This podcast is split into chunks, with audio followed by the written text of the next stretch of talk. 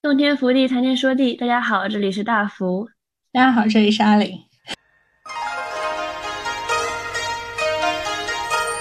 然后我就在想，哎，金庸的小说里可都不是这样的。金庸的小说的主角，他们获得的绝世武功都是要靠一些机缘，靠一些巧合。水浪几今朝。很厉害的高人，就是在金庸的小说里，我会觉得他传达的应该是机缘或者命运是更重要的事情。这和现在起来说有点契合，就是说人不是那种人定胜天的。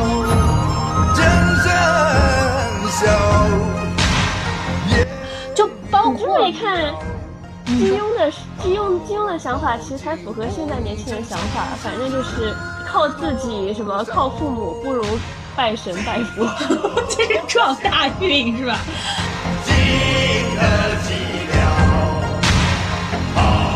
是就是修习武功或者真正领悟武功要义的，只有你自己啊！在武功的这条路上，你是孤独。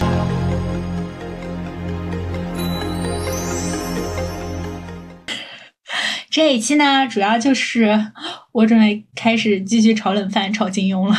嗯，我确实是一个在金庸底下包围长大的孩子吧。就金庸重重塑了很多我的嗯世界观呀，我对物品的取舍吧。我甚至在整理这一期的时候，觉得金庸在某种某种程度上，其实他也嗯塑造了我的人生态度吧，就是我对困难的态度。但是我看的时候太小了，所以其实确实是不理解金庸里的爱情。就对我来说，可能都是一些同伴互助的友情啊这种。这种东西，或者我当时也不理解友情和爱情的区别吧。我们金庸系列应该也会出蛮多期，但是我想的话，对我来说，金庸系列，嗯，我给我自己定了两个小规则。第一个规则就是咱们不按照人物讲，因为，因为。呃，主要原因呢，就是是因为大家都按照人物讲，然后讲的太好了，我也不是很有信心能超过他们。然后还有一个原因就是，我觉得金庸里面还是有很多很散的点，然后呃，很值得拿出来讨讨论的。第二个点就是不讲爱情，嗯，呃，就是讲一些乱七八糟的点。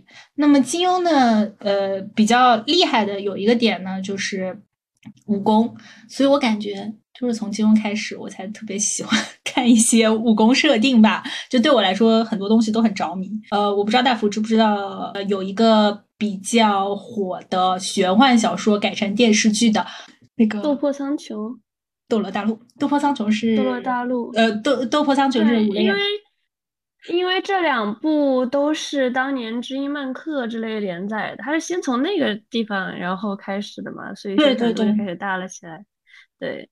对，我当时也是看了挺多这一类的，因为我是看漫画的嘛。然后《斗破苍穹》《斗罗大陆》当时在我们就是我们同学间就传播光传播也挺广的。对对对对对，我后来在想，就是我喜欢《斗罗大陆》什么，其实也没有说很喜欢。就是第一个肯定是有同伴友情在啊，它它有史莱克七怪嘛。然后第二个确实是因为很喜欢里面的一些关于。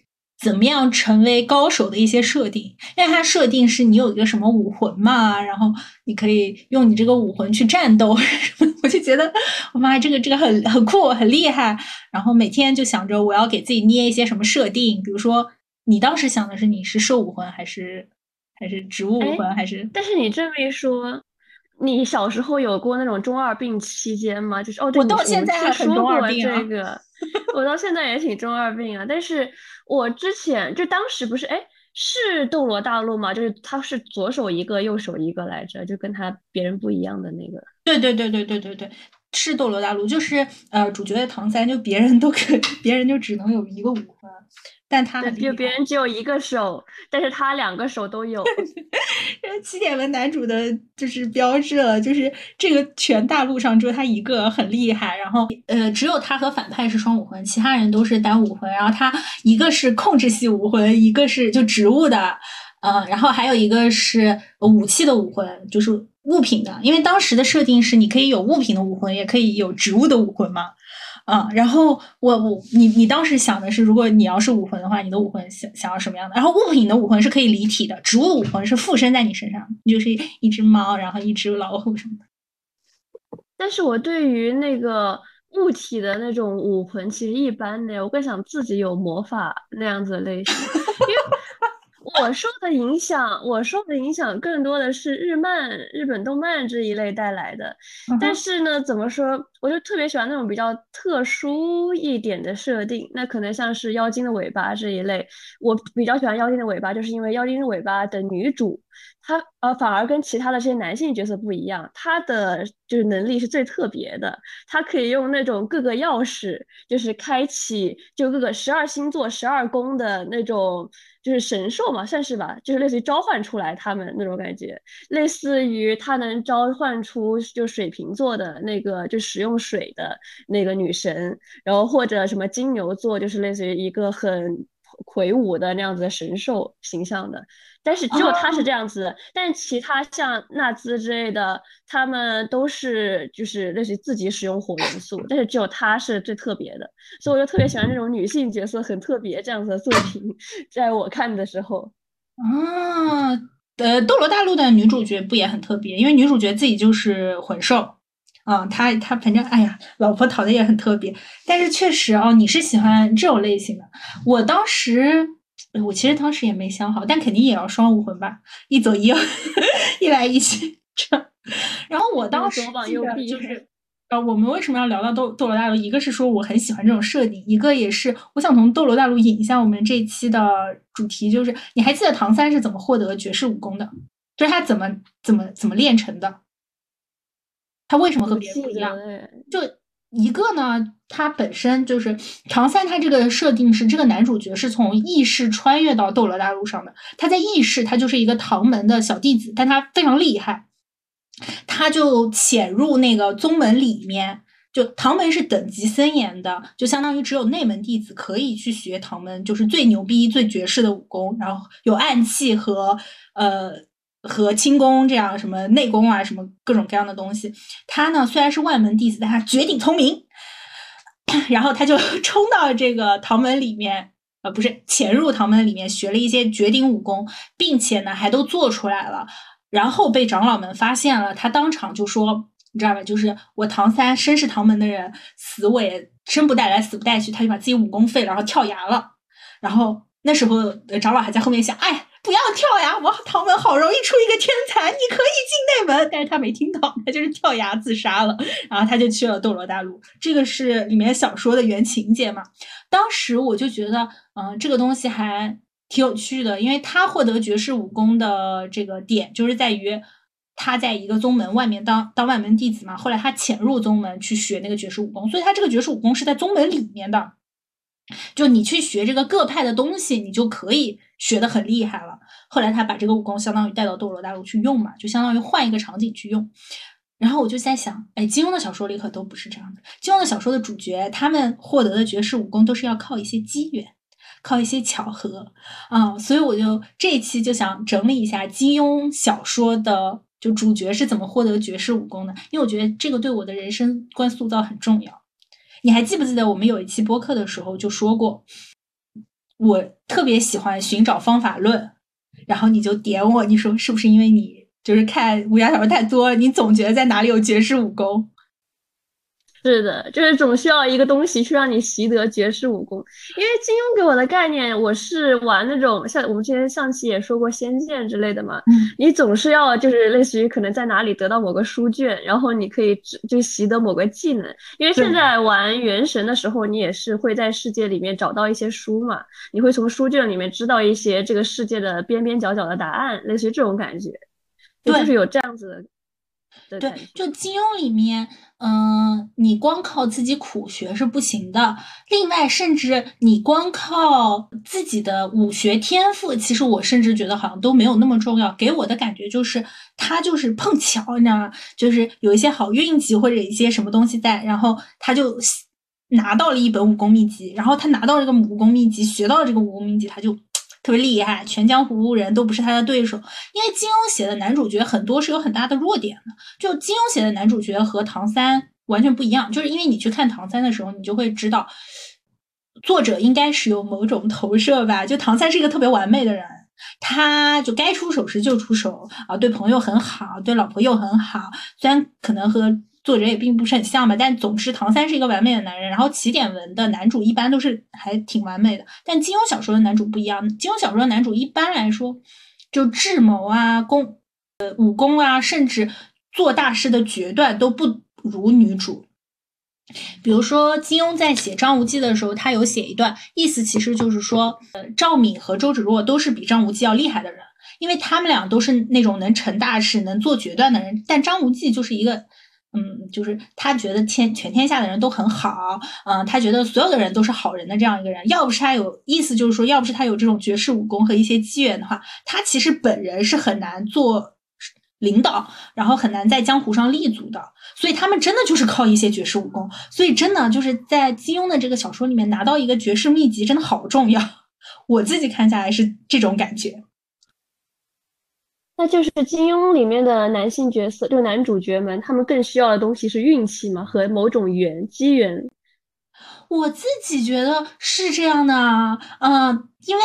就是给我可能印象比较深的是这样，因为他们经常都是在某一个助推下，啊，学了一段，然后又在某一个助推下学了一段，他们才能够成为这样很厉害的高人。就是在金庸的小说里，我会觉得他传达的应该是机缘或者命运是更重要的事情。这和《仙剑奇侠传》有点契合，就是说人不是那种人定胜天的，所以这可能是金庸和起点的男主或者我们现在的起点升级流不一样的吧。就是一个是时势造英雄，一个是英雄造时势。我唐三就是可以拯救一片大陆，把他们从这个反派的，就是魔爪中拯救下来。但金庸的男主很多都是张无忌呀、袁承志啊，包括后面的陈家洛呀，都是他们就远走海外了，他们就去找一个孤岛。隐居了，就没有后续了。包括郭靖也是，他在襄阳城破的时候就自杀掉了嘛。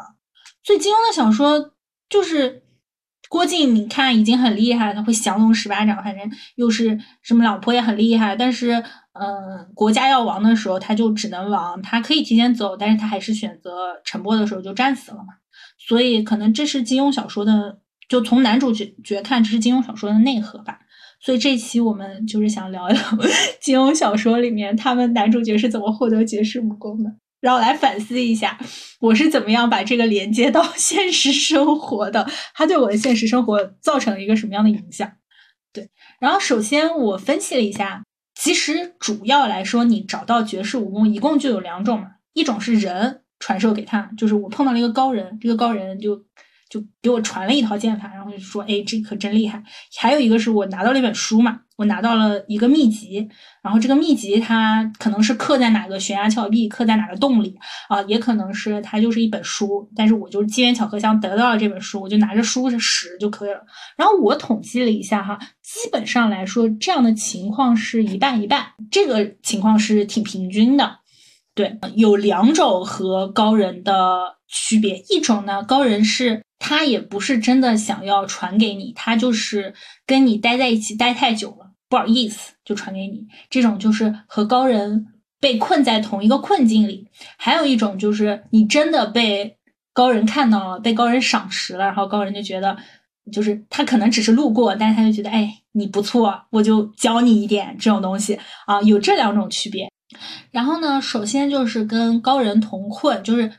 被高人地理性的圈在一起，其中它比较有代表性的是令狐冲、石中坚和狄云。石中坚和狄云，他和高人同困，都是那种困在牢里，就是就他被抓起来，然后高人也被抓起来，然后高人快死了什么的，然后就就是给他嘛。但令狐冲很有趣，令狐冲是大家都知道，令狐冲很重要的一点就是他喜欢小师妹，但是没有和小师会小师妹在一起，然后。我做这一期的时候，我又回去重看他喜欢小师妹，没有和小师妹在一起的那一段，其实是和他传授到绝世武功是连在一起的。令狐冲本人他是华山派的嘛，他们华山派呢，就是。怎么说呢？虽然剑法不错了，在五岳剑宗里面是不错了，但其实现在华山派是一个示威的状态，以至于很多人在回顾说，令狐冲他的他的他的师傅嘛，不是做了很多坏事，就是想兴复华山派，而且为了自己能够练成绝世武功，练了辟邪剑法，都挥刀自宫了。然后就是他师傅就是很努力嘛，又很坏，这样，嗯。有些人在回看这一段的时候就说：“哎呀，华山派确实不大行，他师傅确实需要努力，就是有那个紧迫感在。”那令狐冲是怎么后来？嗯，他是怎么后来学到这个厉害的武功？他就不是按门派传承学的，他呢是相当于是令狐冲，他闯荡了一圈江湖回来，犯了一点错嘛。嗯，因为令狐冲他就是一个潇洒不羁的这个状态，他就犯了一点错。呃，每次都会犯错啦。其实他他有自己心中的道，可能跟他师傅的不一样。他师傅呢就说：“你去思过崖上，我们那个华山派那种啊，就没人去的那种山崖上，你就去那静思己过。”但是大家那时候就在分析，因为他这闯荡一圈带回来了林平之嘛，林平之是在林家身负辟邪剑法的，可能师傅那时候也是希望小师妹能够跟林平之培养一点感情，所以就把令狐冲支开了，支到山崖上去了。令狐冲那时候呢，就在山崖就很难过嘛，但小师妹那时候和令狐冲还是很好的，小师妹就说：“大师兄。”嗯，没关系，我会天天给你送饭的。令狐冲当然就很开心了啊，小师妹给我送饭，小狐冲也很开心。但你就可以看到，小师妹就相当于经常去送饭，经常去送饭。首先呢，就是肯定是师傅和师娘没有那么希望小师妹去送饭。其次呢，就是小师妹和令狐冲在一起呢，就言语之间越每次送饭的时候都能慢慢看出来，他和呃林平之有一些情感上的进展。因为令平林平之那时候就很温柔小意的嘛，对小师妹很好，小师妹又是一个很骄傲的人。其中有一个比较重要的事情是，令狐冲一不小心跟小师妹练剑的时候，把就就是小师妹一个很宝贝的剑摔到山崖上下去了。然后他们这一段情缘就，哎，小师妹就生气，反正以后他们就哎不怎么样了。好容易他下了山一次呢。呃，师娘和师傅都暗示他努力，他以为哎，师娘和师傅要传授给他传，要让他和小师妹成亲了。结果发现是师傅要传授给他一个剑法，但那时候他已经在山洞里，那时候他已经在山洞里看到了一些如何破解他师傅和师娘传授给他那些剑法的一些武功。他心想就，哎呦，这个武功不咋有用，你知道吗？这个武功不咋行，所以看到答案了。对对，看到答案了。你这个武功不行，你这个题不大行。但是他反正也收了嘛，然后就又回到山上去了。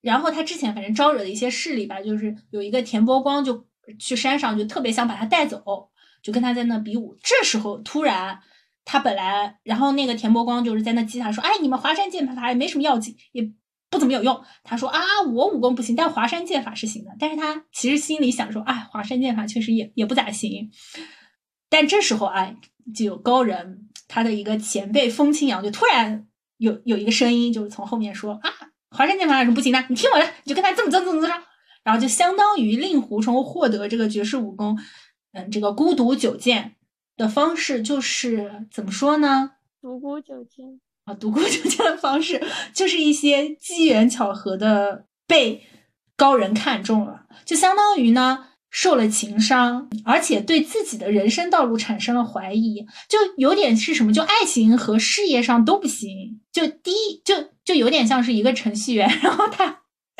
他本来就是女朋友已经跑了，完了以后他还发现自己的工作跟 Chat 呃被 Chat GPT 替代了，他完全不行了。这样一个情况下啊，别人还要找他打架，还要把他绑走。这样的情况下，突然就是有一个老古祖宗就从后面出现，就说他凭什么骂华山派？我就是华山派的，我很厉害。我告诉你就这么着，怎么着，怎么着。然后，于是令狐冲才获得绝世武功的。哎，但是我想问的是，那你觉得这些个高人，他们都有什么就是异同呢？高人就是活得久吧？你知道有一个 高人，好多就是活得久。那高人肯定很聪明。就但是其实金庸小说的主角，他们到最后能够发明绝世武功的，其实没有多少。就我自己能想到的，马上就只有杨过，他思念小红老小龙女，在海边就打一个黯然销魂掌啊，就是黯然销魂了。嗯，黯然销魂。后来发现，后来这个发现这武功不咋好用，你知道吧？为什么呢？因为他后来又见到小红女了，他不黯然销魂了，他的黯然销魂掌都打不出来了。所以这些个武功都要从就是那种悲伤的情绪中才可以，怎么跟音乐人似的，就要悲伤，他才可以写出来这种就是由内而外散发出来的情感，才可以是武功，才可以是音乐。反正黯然销魂掌是这样的，但其他的就还好，因为金庸他的小说里面一个很津津乐道的点就是金庸小说里，大家肯定能想到的有一个很重要的武功，就是九阴真经嘛。反正就是有一个人，朝廷官员，他就就是奉朝廷的命去杀一些武林人士，然后他自己家所有的人就被那些武林人士报复，都被杀掉了。然后他就想说，他很聪明，他就想说，我要去山林里创一个绝世武功，能把你们全部都打倒。但他后来从山林里出来的时候。就发现他的仇人全都死光了，他就是活的牢，然后就是他的仇人全都死光了，就很难过。我创了一个绝世武功，但是我的仇人都死光了，我也没得打了。他就把这个绝世武功解下来，这就是九阴真经。这个故事呢，就是周伯通在桃花岛被困的时候，就是郭靖去桃花岛上找这个黄药师把女儿许配给他，然后他被困桃花岛的时候，周伯通跟他讲的故事，同时也是这个时候周伯通。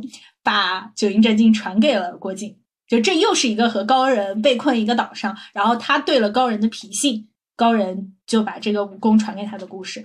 在讲这个故事的时候，中间有一段都是周伯通就让周郭靖去猜，说你觉得他出来了以后，他的。这些他的仇家都死了，是为什么呢？啊，周静说是生病了吗？他说也不是，是被别人杀掉了吗？也不是，是说他们悔恨了自杀了吗？也不是。然后周伯通才揭示这个答案，说：哎呀，是因为他们都老死啦，所以呢，你根本就不用费心杀这些人，只要你活得比他们久，就是岁月或者说命运，反正嗯，生老病死就会把他们一个个都带走。这是我觉得可能是。金庸在小写小说里很重要的一个点吧，就是说人都会 死，你熬就是熬到熬到老就可以了。就同时也意思是说，他创一个武功是很难的嘛，创一个绝世武功是很难的，所以自己创立确实要活得久，就是你很长时间，然后没什么事干，你可能才能创一个武功吧。所以他其实这些武功他都会有说，就是这个传给他的的这个高人会有什么故事吗？就是。呃，金庸会写出来吗？嗯，那倒不是，但是一般来说都会有一些缘起的，这个也很有趣。因为武功它还是分厉害的武功和不厉害的武功嘛。我们这期说的绝世武功，其实基本上都会有一些源头来的。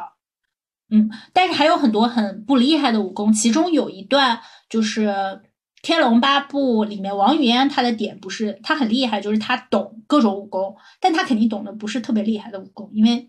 厉害的武功，他要是他也不能都能懂，但是他是懂各家的武功。那王语嫣她一直的专长就是，呃，段誉出去打架，或者他在后面是个辅助，他就可以跟段誉说攻他下盘，攻他上盘，攻他左边，攻他右边。所以王语嫣在发挥这个嘴，就是说他发挥他的技能的时候，都会讲解这些武功。呃，包括有一个场面就是。段誉去就是战各种各样的人，然后王语嫣在后面就说这个这个这个这个你应该怎么打，旁边就会有解释说这个武功是从哪里来的。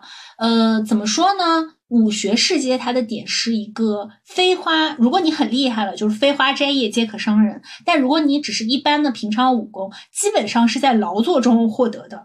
就是王语嫣在说的那些不是很厉害的武功里面，就是比如说什么皖南的人喜欢打鱼还是什么，我当时记忆很深的就是，比如说他们打鱼打出来的一个武功，什么他们摘摘叶摘出来的一个武功是这样的武功，对。就可能说厉害的武功靠创作吧，但不厉害的武功就日常的话，大家都可以做各种各样不厉害的武功，对，或者靠一些心意都是不一样的。还有一些武功是我我我觉得武功可以单开一期，就是我觉得很 很有趣的武功的。对，但是重要的武功其实都会有一些源头，或者说，呃，是从哪些地方嗯得来的吧？但我们这一期主要讲就武功是怎么得来的。然后这个就是令狐冲嘛，令狐冲就相当于说是在一个极度失意的情况下呢，其实，呃，这个风清扬前辈也是因为他的那个对手田伯光就是一直在挑衅他，就说你们华山派没怎么要紧，然后他他就跑出来了嘛。我要真教他的话，他又怎么会打不赢呢？叶不就，这位是，呃，你是？莫非是华山派亲自辈的风清扬老前辈？风清扬？难得世上还有人记得我风某。嗯，令狐冲。你这小子实在太不像样了！那我来教你吧。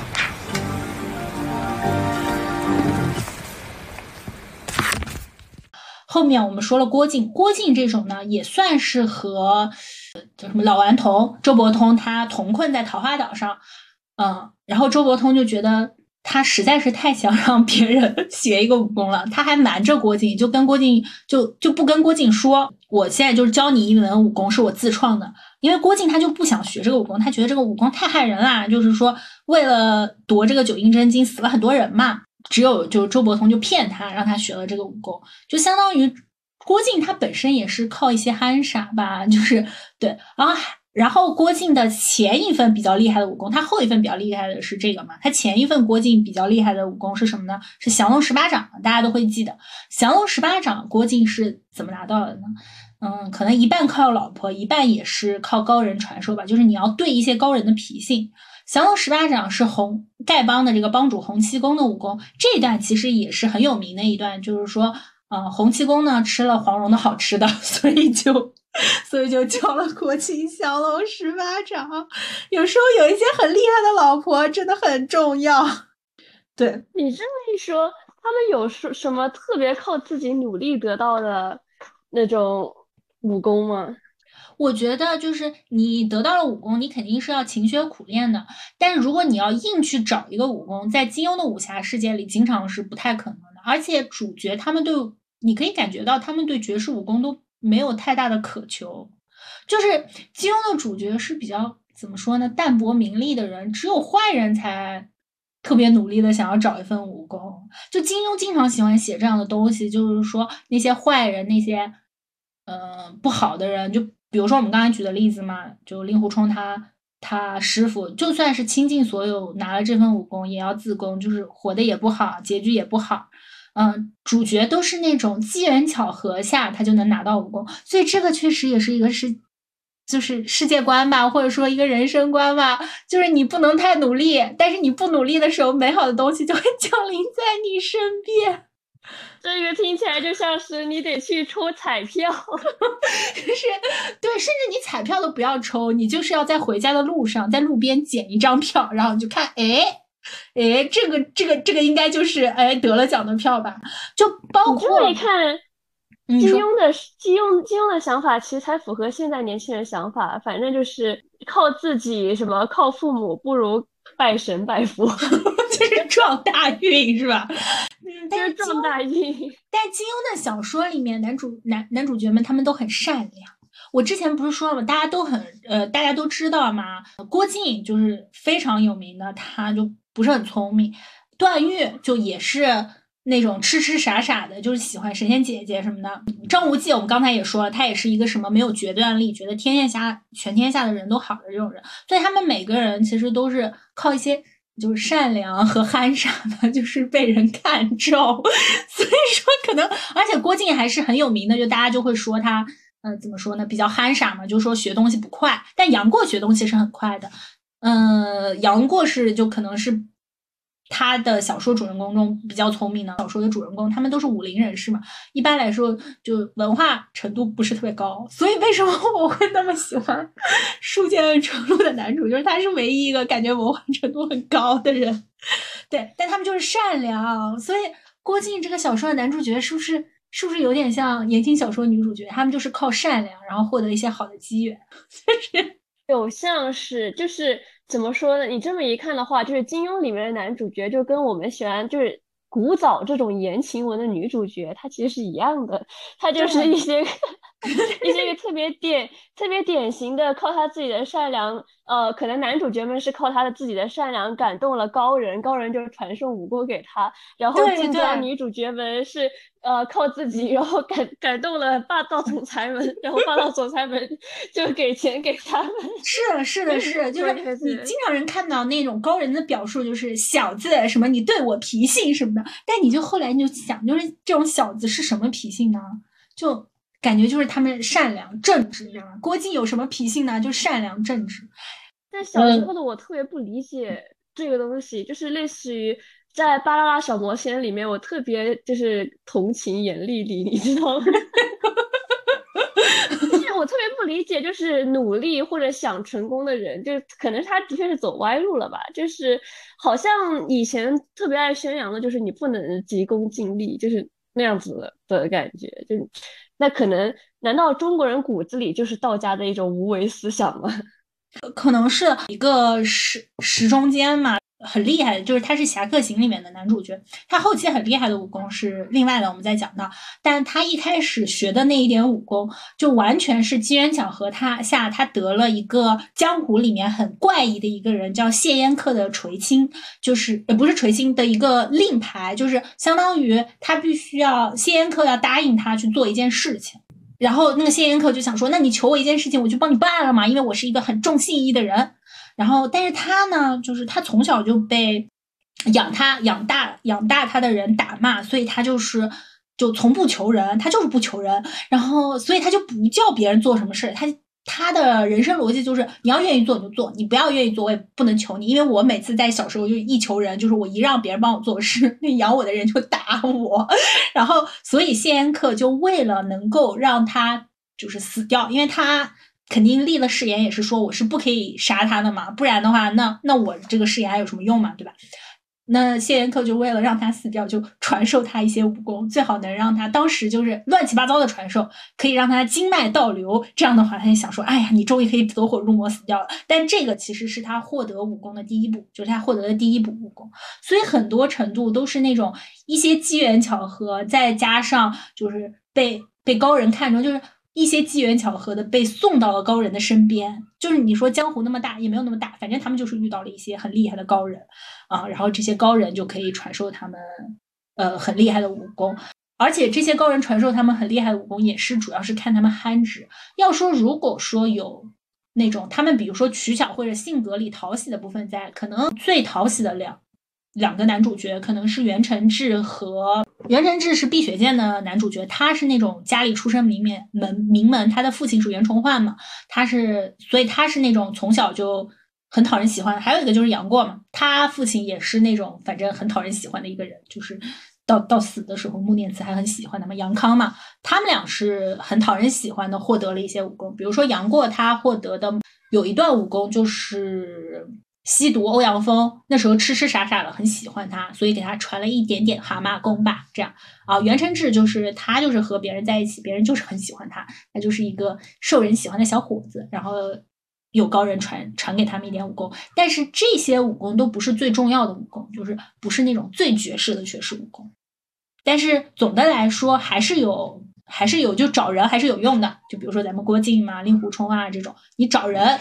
给你传授一些武功还是有用的，就找到高人，对，而且最好要让高人给你被困在一起。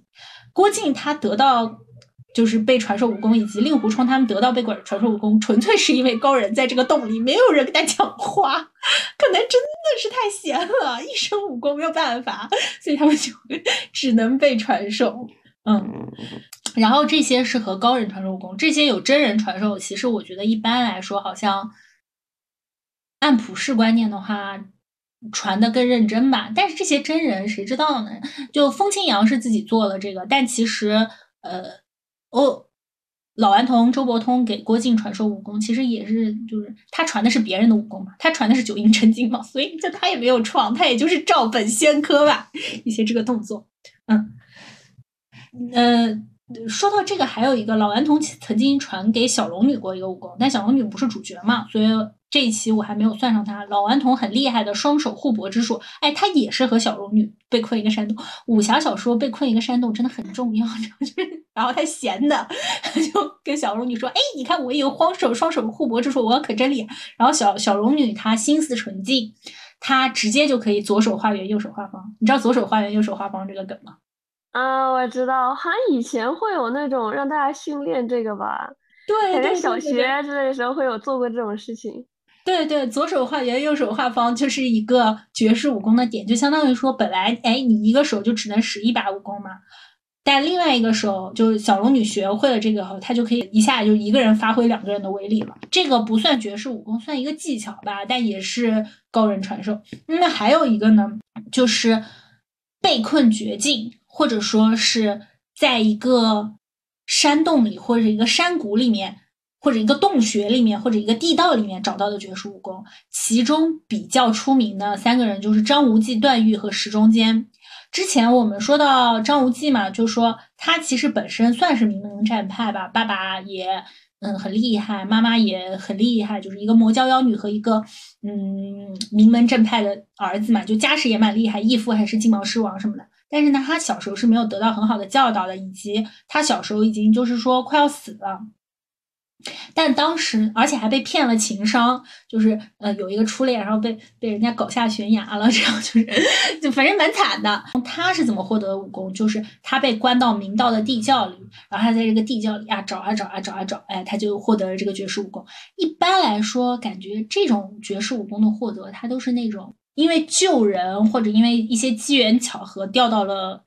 一个洞穴或者一个地道里，因为这个洞穴呢，平常没有什么人来，或者你做了一些别人不会做到的事情，比如说张无忌他在那个地道里，他就看到原来的明教教主给他写，就相当于说你帮我收敛我的尸骨，然后你学了这个武功，然后出去你就去当老大，然后你就可以去教众，就相当于一个机缘砸到他的头上啊，因为他善良。而段誉就更是了，段誉他拿到的这个凌波微步。完全纯粹就是因为段誉他在这个地道里面见到了一个特别漂亮的神仙姐姐。就为什么段誉叫王语嫣神仙姐姐，是因为他在这个地道里看到了一个玉人像，巨漂亮。然后他当时就说：“哇，神仙姐姐她可真漂亮。”然后那个玉人像旁边有写，就说你要磕什么一千下。然后段誉就 想说：“哇，这个神仙姐姐这么漂亮，我真的要磕一千下。”然后他就对着那个蒲团磕了一千下。然后那个蒲团里面，哎，他磕了一千下，那个蒲团就破了。啊，里面就有绝世武功。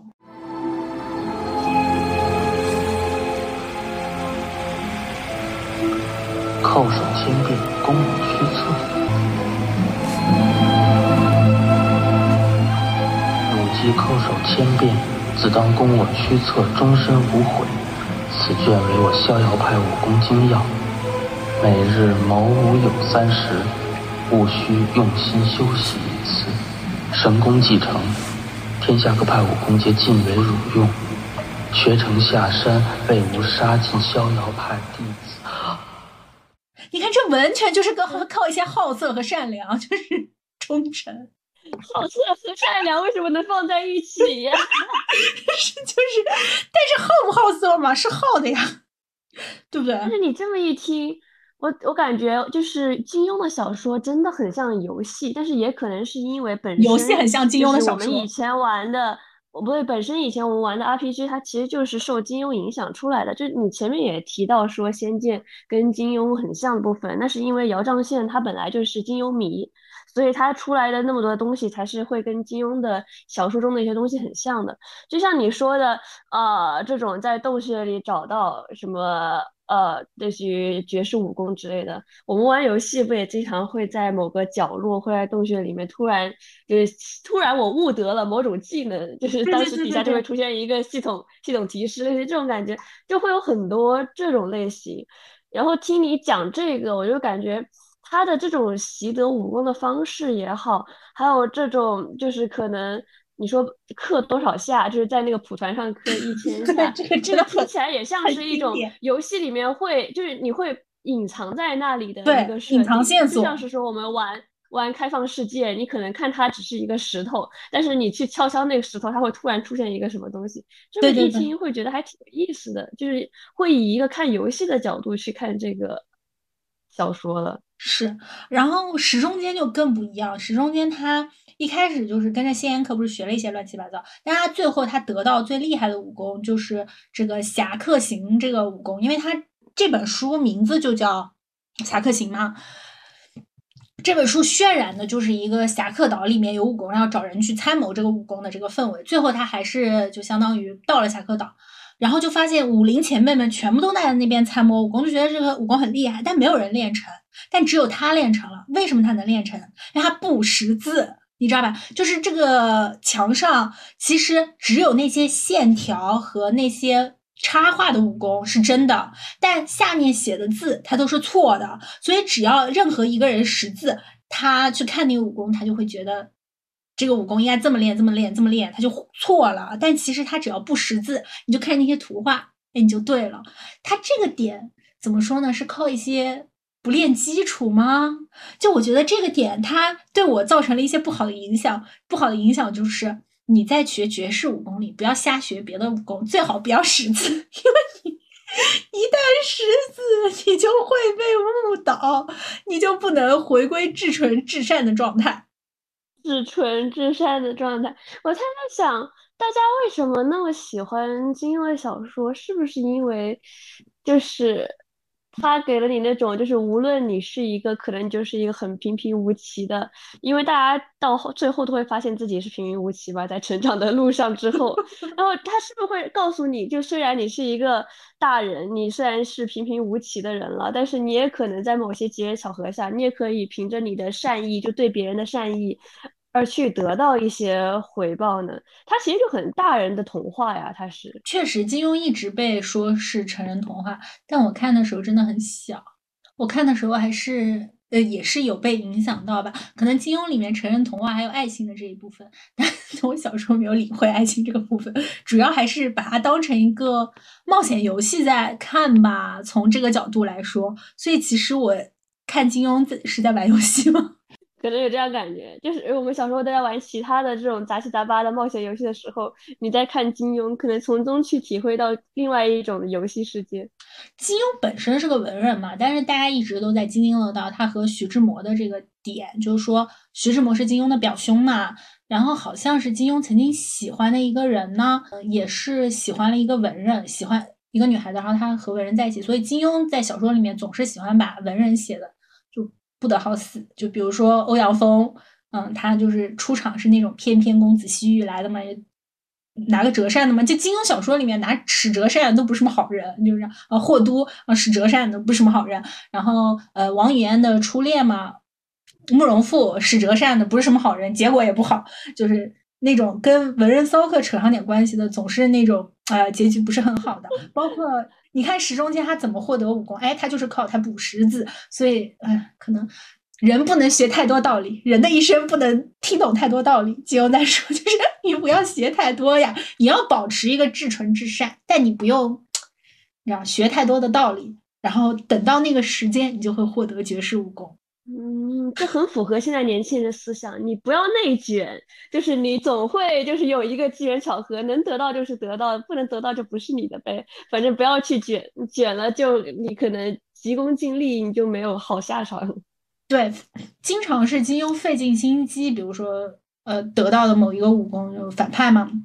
最后发现，哎，这啥也不是，或者他也不适合我，或者我也用不了，经常就是会这样的。反而是那些主角，哎，他们机缘巧合，他们没有想要武功，但他们就是被推到了那个位子上，然后学得了很厉害的武功，这样跟跟现在年轻人很像的。因为我最近发现了一个问题，就是我是我办公室身边的一圈人全都在买彩票，然后不止他们在买彩票，就是我发现现在年轻人都在买彩票，就特别是。可能现在的一些个社畜吧，就是然后大家都是会类似于说啊，今天下班可能手头上有个十块钱之类的，反正闲着也是闲着，我就买个十块钱的彩票，看看今天能不能中。就现在变成了这样子的状态，可能大家有点呃，之前的一段岁月里面比较内卷，然后到了现在的状态，可能现在年轻人就开始说啊，我不内卷了，我就要去碰这个机缘巧合。那可能的确，现在年轻人更适合看金庸，时尚就是一个轮。回，竟然如此吗？竟然是这样。然后除了这个被困绝境得到绝世武功，就相当于从洞上或者别从洞里地道里面扒拉来的武功，还有一个获得武功的方方法，你就是要跟着小动物。我不知道为什么金庸好像就是真的很喜欢写猿猴什么的，就是嗯，白雪公主吗？请问？你这有道理，你这真的是白雪公主。但是金庸的小说里的小动物没有那么可爱，你知道，就是没有那么可爱。就是比如说杨过很有名的，他是怎么样？呃，他一开始肯定用的是古墓派的武功嘛，但后来他被人熟知的形象是他，呃，手臂不是被郭芙砍了，然后他就拿着一柄重剑嘛，拿着一柄本一柄重剑使武功。然后这个武功就是因为他和一个雕成了朋友，然后那个雕呢，那个雕那个大雕，对，好经典。好，那个大雕就是带着他，就当时他相当于说，哦，身体又中了毒，还被砍了胳膊，然后真的金庸喜欢喜欢写一些谷底逆袭的故事，然后被砍了胳膊，然后觉得都不行了，而且你要那种有死志，就比如说小龙女，她就是觉得我要死了，我自杀了，然后就跳下去，或者说杨过就说，哎呀，我就死了，那我就随便走吧，然后他就乱跑，这时候哎被雕兄捡起来，然后雕兄又给了他自己前主人的大重剑。又带他去瀑布下面练剑，还给他补了蛇胆，让他吃蛇胆，让他中和了毒素，然后他就哎回来又是一代大侠。对这个雕，完全就是在杨过的这个获得武功的路径上是非常重要的一个事情，所以他一定要这个雕，就是你想想看，就是谁能想到，哎，你跟一个雕做朋友能有这么大的好处呢？但是哎，杨过就是做了，他就是一些，哎，他是和小动物亲近。你要这么一说，他们的确还是跟一些个善良挂钩，就是你要像白雪公主一样有纯净的心，对，然后你跟小动物亲近，然后这些小动物才会帮助白雪公主，这些 小动物才会帮助他们这些就是金庸笔下的男主去获得武功。对，就是相当于说，哎，你帮别人，嗯，包包括这个张武，他是在明道学了乾坤大挪移嘛，他学乾坤大挪移也是为了就是说。我要收敛尸骨，因为相当于之前的反派，他把那个教主杀了，但是可能就是心里有愧，所以就不敢去翻教主的东西或者什么。但只有他就是哎，觉得哎，就是这个尸骨不咋好，我就给你收敛一下，哎，我就拿到武功秘籍了。那张无忌还有一开始他拿到这个武功秘籍的某一个原因，就是因为有一个白猿，嗯，就是跟他关系比较好，那个白猿就拉着他，就是去给另外一只白猿治伤口。就相当于说，那个那个有一个圆的伤口已经腐烂了啊。张无忌说：“那我就给你治嘛啊，东西就已经腐烂了，我来开刀，然后看一下里面有什么。哎，人家白猿的肚子里面有一个密封的防水的武功秘籍，就是 大家现在看不到大福，大福的脸上就是透着一些迷惑。就这个主要是这个画面感，它有点血腥，你知道吗？” 对，就是蛮血腥的。他一开始，他一开始就是说，他是这个原文是这么写的：他慢慢割开白猿肚腹上缝补过之处。这个白猿虽然年纪已老，颇具灵性，知道张无忌正在为他治疗大疮，他是个疮，虽腹上剧痛，但强行忍住，一动也不动。张无忌割开右端及上面的缝线，在斜角切开已经结实的腹皮，只见他肚子里藏着一个油布包裹，你看是密封的哟。这样一来更觉奇怪，取出后不及待事，然后他又把这个白猿治好，然后再把那个油布包裹打开了以后，发现哎里面都是一些怪怪文，之后就看到了哎这是武当九阳功，这是张无忌获得九阳神功，就是他一个比较厉害的一个武功，他是怎么样获到的？另外一个袁承志。他获得武功也是跟白猿有关，就是跟一些白猿反正玩的比较好，然后那个白猿就相当于是就是从悬崖峭壁上上来拉拉他，你说哎你去这下面吧，然后那个袁承志就哎攀下去攀下去攀下去攀下去，哎有一个山洞里他就找到了一个什么，这说明什么？这说明就是要爱护小动物，你要发展一些马仔，而且你要发展那个非人类的马仔，你知道非人类的马仔他就不会跟你抢一些。武功秘籍呀，什么什么乱七八糟的东西，他们就是有什么他都会给你。现在现在给我的感觉，金庸的小说真的更成人童话了，因为他开始接近白雪公主了。是，所以基本上我翻了一下哈，金庸的小说的主角呢，一般来说都会是。不止一两件绝世武功傍身，他们一般都还有挺多绝世武功。但金庸小说的主角呢，也有一开始的武功，基本上都是说各家传授的嘛。包括一开始郭靖的武功也是，呃，江南七怪传授的。但江南七怪传授郭靖呢，又是因为打了一个赌，你知道，就是你就是被命运选中的孩子，你知道，就是，嗯，这么一想，有点像哈利波特，是不是？就是你是被命运选中的孩子。你要这么看，我们以前看的这一套系列，不只是说哈利波特，像数码宝贝，甚至都是被选中的孩子嘛。其实大家都是这种机缘巧合，而不是靠你努力能得来的。这么一看，对对，它其实就是这样的。嗯，就是你要顺势势而为。嗯，就如果说你不是像段誉，比如说不是说像段誉一样，哎，我就是大理，对吧？王爷的孩子，而且。我不但是王爷的孩子，怎么样？就是我们皇上还没孩子，我就是哎大理的光正苗红继承人，然后我就很厉害，所以所以说我们大理就有传世武功就会交给我的话，如果不是这样，或者说是像杨过，他至少呃叔父是郭靖嘛，但是郭靖也没怎么给他传武功，要不然就是说我就是惨到一定境地了，高人看我可怜就把我收收起来，或者说是我特别对高人的脾性，要不然就是我保持。但我对高人脾性一般都是高人就看我可怜或者看我善良，然后要不然就是我爱护动物，或者说是呢机缘巧合进了一个什么山洞，或者嗯就是诚心吧，就是你比如说这这个故事告诉我们什么？要不然就是说你看到一个邋遢的老头，就你一定要去扶。就比如说九剑仙，对不对？《仙剑奇侠传》里胡歌。他李逍遥是怎么样突然获得第一份武功成长的？就是九剑仙教他呀。你要看到一个，就是比如说洪七公，他也是个邋遢的丐帮老头啊。就你看到那些就又奇怪，然后嗯又脏，然后看着破破烂烂的那种人，哎，你就不能赶他走，你要好好的对待他。嗯，这样的话他可能会给你带来一份武功，或者呢，就是嗯，你看到那些长得嗯就是。有一些山林鬼怪，或者有一些动物，你也要好好对待他们。这样的话，他们就能给你带来一份武功。这么一看，不只是金庸小说里面的男主单纯，看金庸小说长大的孩子们，还是被培养的最单纯的，也很单纯。我我现在一个点就在于，就是说我每次，嗯，当然这也是一些套路吧。就是说，你每次看到一个电视剧里出来了一个。怎么说？要就是一个奇怪的人，你就会知道他肯定背后有大背景，这种人不能得罪。嗯，然后比如说这个电视剧出来了一个嗯可爱的小动物，你也要就喂它点吃的，它之后会化身美女来报答你。咦，这也是一个思路。要不然就是小动物它就是不能变成美女，它就带你去找武功；要不然就是这个小动物会变成美女，然后来报答你，跟你结婚。这么一看，看这个故事还有另外一个想法，就是说他更愿意相信这个世界的善意，难道不是吗？啊，是，就是你相信这这这个世界是善良的，这个世界就会对你更善良。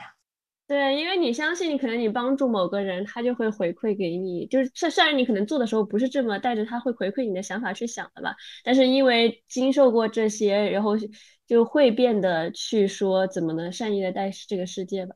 呃，因为我刚，但是我刚才在想什么？我刚才在想，我前段时间看的一个短片，就是一个日本的反套路，就是短视频吧，算是，就是有一个女主她去面试，然后她一开始面试之前，他就帮助了一个老爷爷还是？哦，我也看过，我也看过，我也看过，我也看过。对对，穿着红色的袜子，穿着红色的袜子，然后他低着头去坐到面试官面前的时候，他看到。就是面试官穿着红色的袜子，他以为啊，难道我我要因为帮助了老爷爷而成功进入这个游戏这个公司了吗？然后他抬头一看，发现长得不一样，不是那个老爷爷。然后结果他后来就是等于是面试完，面试应该不是很行，然后下来的时候，他又看到一个在打扫清洁的老爷爷，然后他是帮了他还是什么样的？反正他又以为那个老爷爷他可能是董事长，就是因为经过的人突然。对他就是肃穆。韩董事长，但结果结果发现是他背后的那个人，别人回 了头。董事长，而他每次以为自己要遭遇像电视剧一般的就是这种呃，因为帮助了董事长，然后就是假啊假扮成那种就是什么都没有的老爷爷的董事长，会突然让他有工作，但是后来发现全部没有。就突然让我想到了这样子，确实是，就是怎么 说？你要是从另一个方面来说，谁不希望一份能够送到我面前的机缘呢？就我不要努力，但是这种呃快乐和绝世武功，它就是会送到我的面前。就是我也不想学，但是呢，人家就是非要教我，我也不想当明教教主，哎，人家就非要选我，那有什么办法呢？只有让我来接受他 这种好意，我只有接受他。都怪都怪我太过善良。嗯，只能这样。那你觉得你会如何习得武功呢？啊，太难了！天呐，我一想到和现实命中，我就觉得好难啊。就是我现在已经长到一个我不是特别特别很相信绝世武功的时间了。但是我觉得，我以为你还心怀中二呢。就怀是怀的啦，但是我现在就是觉得，我我我是觉得我不是太会被武功秘籍选中的那个人，因为我就是没有那个金庸小说的男主那么没文化，因为我感觉我感觉机会都是留给 就普原来最后这个点。落在了这里。我本来刚才听到阿玲说她可能不是被选中的孩子，我当时第一个想法是，原来阿玲已经就是长大到褪去了就是相信自己是这个故事的主角光 这种光环的这样的程度了吗？就是我刚开始悲伤，他就开始说因为自己有文化，我觉得 真无语，真无语。我觉得，嗯，我觉得我，呃，比如说我再说回到哈利波特的这件事情，就是说。我首先，如果说是有那个异世界的话，我还是相信就是有魔法世界 存在的。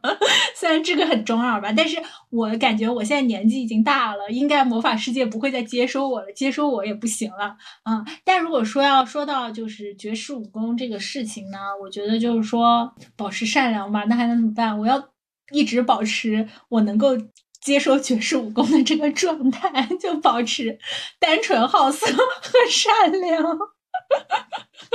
就是看到看到人家说磕一千次头就要磕，这样。对啊，说不定你就在哪哪个转角撞到了高人，把咖啡倒在了高人的衣服上，但是你很善良的跟他说：“我帮你拿去干洗吧。”然后高人就说：“啊，好善良的小姑娘，我来教你绝世武功吧。”哇，这个就是现年轻 版，这个真有。这个真真的真的会存在吗？反正我们再回过来说，我还是就这个东西确实有一定程度上影响我，所以我确实是对对对看到的小动物都比较友好，然 后然后。保持一个积极乐观的态度，嗯，希望能够某一天能够使使得绝世武功吧。然后也特别是喜欢探索世界，觉得可能在哪个拐角处就写着一些 武林秘籍也说不定。对我觉得他是他是有在某种程度上塑造我的人生观的。大福觉得呢？大福是相信有绝世武功这件事吗？我相信我本身自己就存在。你可以自创是吗？只是它在我的体内还没有被我发掘出来，因为其实很多日漫的主角或者怎么说，其实也有很多小说主角是这样子的，他就是可能某个屏障还施加在你体内，就是你还没有到达，你还没有悟到的那个程度，你可能哪一天你就突然就是悟到了，或者哪一天你突然可能看到什么，想起什么了，就知道该你该如何去使这个魔法了。三十岁还是处男的话，会变成魔法师吗？这个不是讲这个，是这种吗？是这种。但是现在的日系异世界都是走在路上，就是三十多岁的社畜走在路上被撞死，然后他就穿越到了异世界。对，就是会这样。就像是你说的，唐三，唐三他是自己修得武功，然后就是自己跳下崖，然后穿越到了那个斗斗罗那个什么大陆嘛。然后，但是我我们可能就是作为社畜，然后因为过劳死，然后穿越到了 异世界。但是现在的，但是他在去唐唐三在去异世界之前已经学到绝世武功了，他已经潜进宗门，学了一些宗门的乱七八糟的东西了。我们要准备好，就是要准备好。我觉得总体来说，难道说你的你的获得绝世武功的探寻路径还是比较自我成长型，就是你向内发掘，但。就是对于看金庸小说的来说，就会更像我说，就更冒险性。就你还是要出去，你知道，满满大陆或者满武林走来走去，你总有一个机缘能让你撞见，你知道吧？就是你要撞，你要在外面撞，就是逛来逛去，逛来逛去，不能回家。但可能日漫很多主角就是说，或者现在日本影视剧确实，它有一些就是感觉我在自己的人生道路上，我就可以向内挖掘，然后我就可以，嗯，有一些神奇魔法。因为感觉，但是其实怎么说呢？我觉得总归来说，都像是作者给他突然加上去的一个东西。就他们都不是说可能多么的靠自己去得到，就像是作者去给就金庸给他的小说的男主角们加了一个高人，然后最然后日漫也是，他们可能是生来有某种力量，但是那也是作者赋予的这样子的感觉，就好像还是不太会有那种。急功近利的主角，然后他就是因为自己急功近利而得到了某些东西。但的确，我感觉有的时候就是我们现在可能更想去接受，就更多的想去看那种就是跟以前完全不一样的小说了，因为那是以前嗯会看的比较多的类型，对，所以现在才想去看反派角色嘛。就像是说急急功近利这种，很多都是反派角色出来的。确实确实是这样的。还有一点就是。有一个包含的逻辑，包我一开始就说到，就是否极泰来的逻辑嘛，就是不要没有关系，你的人生到了谷底，一定会出现传奇。对，这就是社畜们现在最想相信的 想法，是吗？相信的一段一段，对，就是一定要到，而而且你就是越废柴越不行，你才越有可能成为逆袭文的主角。如果你不上不下，反而不行。嗯嗯。所以你觉得就是这这样子得到绝世武功的这种方法，就是金庸，你看了金庸长大之后，你从他中得到了些什么？就是你自己会有什么你处事的方式受到影响吗？首先就是说，呃，我们刚才没有提及，但我觉得还挺有趣的是，金庸的主角经常得到绝世武功是一个人得到的，就是他不太有那种，比如说。我和我的同伴一起，然后两个人一起就是对着武功休息，这样没有。他们一般都是就只有男主角去得到，所以说就是冒险是孤独的行动，一个人的冒险。男人影响我拔刀的速度，就是你要孤独的去踏上，你要独自去踏上这段得到绝世武功的旅程。就有一些都是可能会是和女伴一起发现的，但是就是修习武功或者真正领悟武功要义的，只有你自己。啊，在武功的这条路上，你是孤独的。然后 还有就是保持善良吧，我我真的觉得就是 保持善良和乐观吧，就是就是以及随遇而安的一个态度吧，就是不要特别用力的费尽心机去做一件事情，因为费尽心机最后得到的结果可能也不好。所以我们就是要接受世事难料这件事。我们是不是又在回到上一期？我们又开始讲讲述，但这一期是积极的事实难难料，就是你要相信幸福就在转角处，这种事实难料，感觉能 get 到一些。但是我也懂得了为什么现在的我感觉不太能再看下去金庸了，可能是因为我真的就是你知道吗？他他的那些男主角现在在给我的感觉是什么？他们就是人生的糖狗，他们 被赋予了这些，就是因为机缘巧合，因为可能现在的我。更想去相，就是更想去看到事在人为，就是他们去做了，然后他们得到了，而不想说看到就是生来他们就拥有了一些，或者说可能一就是因为帮助了一个人，就怎么就白白获得了一些，会让哎，就是说怎么说呢？二十多岁的人就是会有嫉妒心吧。这又是一个什么十几岁的 callback？二十岁的人就是会嫉妒别人啊。现在更想去看像严丽丽这样的人成功的故事吧。啊，是是是，但就是太累了嘛，可能我怕我做不到。嗯，保持善良其实某种程度上比保持用功要简单，你就是善良就好了。对，但是你保持用功就对，就你想一想，岳不群，对令狐冲的师傅，他就是费尽了多少心机，把女儿也陪出去了，然后自己还自宫了，然后最后结果还不好，就。嗯，就是太努力了，真的很很累，所以大家还是想躺赢吧。就是你代入自己是主角的话，就还是想躺赢的。但你代入自己是什么慕容复，代入自己是岳不群，就会觉得天呐，就是太惨了，人生太苦。但其实我更喜欢的就是说，就我不代入我现实，就是那个情况，我更想说就是。我的那种得到呃魔法或者什么的故事，可能是我就是人生特别悲惨，然后我被很多人害了，然后我我的家怎么了，然后结果我在痛苦中爆发，然后都要需要一个很燃的 BGM，就在痛苦中爆发，然后我可能就突然获得力量，然后又去报仇。那样的感觉的故事，就是类似于黑执事男主不是很惨嘛，然后他是因为很惨，所以才跟魔。恶魔签下契约嘛？但是其实我不是很喜欢他这种靠别人的状态，就是跟恶魔签下契约，然后让恶魔去复仇。我就更希望更希望的是，他可能在那种最痛苦的状况下，突然觉醒了自己的绝世武功或者自己的魔法力量，会是我更喜欢的。就还是要一个悲惨的，怎么说呢？悲惨的命运，然后再到触发武功。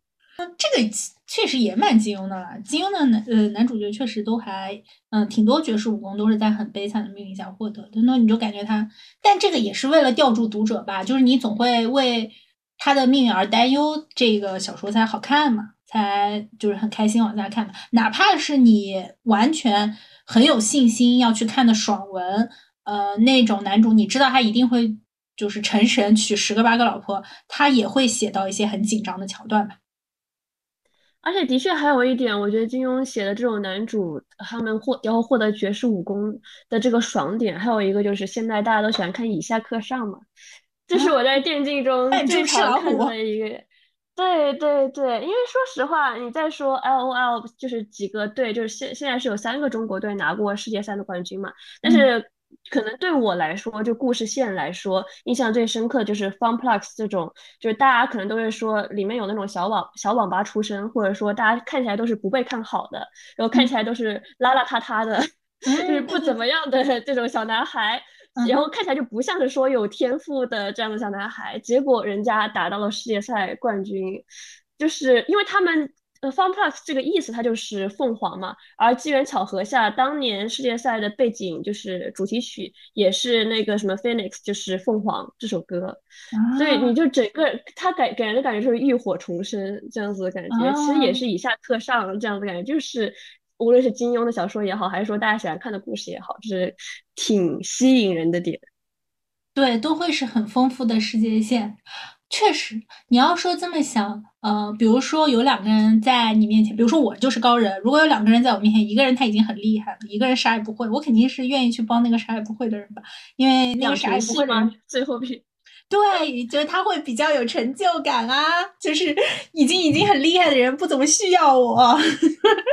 对，世界的尽头是养成系，世界的尽头，世界的尽头怎么有这么多东西？这期主要就是想聊一聊关于金庸的这个我如何获得绝世武功的这一条线索，就梳理的其实也不算特别全面吧。我我觉得整体来说还是有规律可循的，并且这个规律确实是在潜移默化的影响着我的人生，甚至它在某种程度上潜移默化在影响着这一代人的游戏设计观，以乃至到乃至人生处事观吧。是这样子。就不知道大家以后会通过什么方式习得绝世武功，但是可能就不是买彩票的方式，可能不是买彩票的方式，还是在这里奉劝大家不要经常买彩票，最后亏的可能不止十块钱。好的，好的，感谢大普通温馨提示，我们这期就到这里，拜拜，拜拜。